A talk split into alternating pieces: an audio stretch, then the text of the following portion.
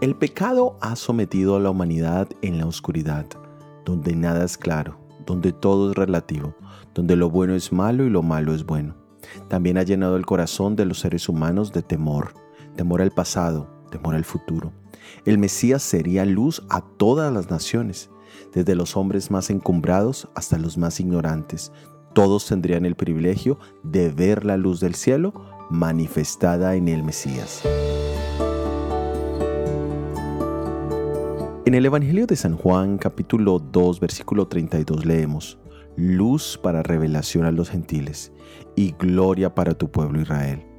Jesús llegó en el momento en que más se necesitaba la luz de la verdad, no solo para los que estaban deseosos de recibir esta luz, sino para aquellos que estaban ciegos, sin poder siquiera discernir su propia oscuridad. Lo maravilloso es que hoy sigue siendo luz su palabra. Cuando el mundo está entrando en todo tipo de oscuridad, Jesús sigue irradiando la luz a la mente de todos aquellos que están dispuestos a recibir la luz del cielo. ¿Te sientes en oscuridad? ¿En medio de la incertidumbre? Recibe a Jesús.